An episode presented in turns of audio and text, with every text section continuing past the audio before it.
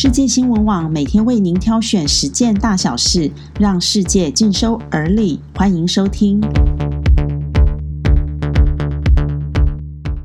各位朋友，大家早安！今天是六月二十八日，欢迎和我们一起关心世界大小事。与美国总统川普渐行渐远的德国总理梅克尔，二十六日接受英国《卫报》等欧洲六家报纸联访时说：“不要再认定美国仍然想当世界领袖。”大家都是在美国想当世界大国的认知中成长。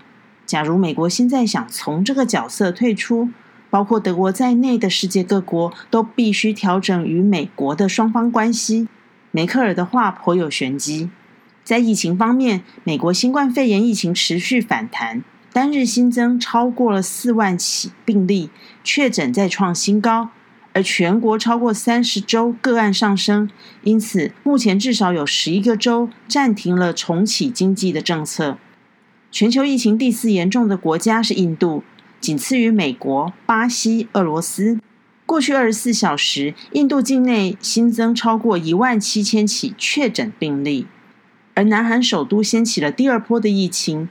二十六日，位于首尔的知名大型教会望城教会爆发严重群聚感染事件，确诊人数不断攀升。根据当局掌握的资料显示，截至当地二十七日中午十二点为止，已有二十一人确诊。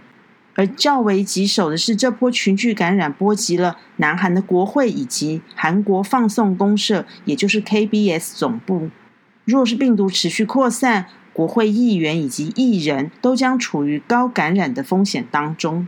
而关于新冠病毒的研究，西班牙巴塞隆纳大学表示，西班牙病毒学家在二零一九年的三月废水样本中，竟然发现了新型冠状病毒的踪迹，这比中国发现病毒还要提早了九个月。根据路透社报道，西班牙的研究若经过证实，那么意味这种病毒所引发的疾病现踪时间将比科学界原本以为的还要提早很多。最后，关于种族歧视的议题延烧方面，联合利华、可口可乐等知名大厂不满脸书放任网络仇恨言论的行为引来民权团体的挞伐，因而发起了 #StopTheHatForProfit。也就是拒绝以仇恨交换获利的抵制行动，号召各大厂牌在七月暂停购买脸书广告。截至目前为止，估计目前已经有超过九十家广告商响应，导致脸书近日股价暴跌。执行长祖克伯的身价也跟着缩水了七十二亿美元，折合新台币约是两千一百二十五亿。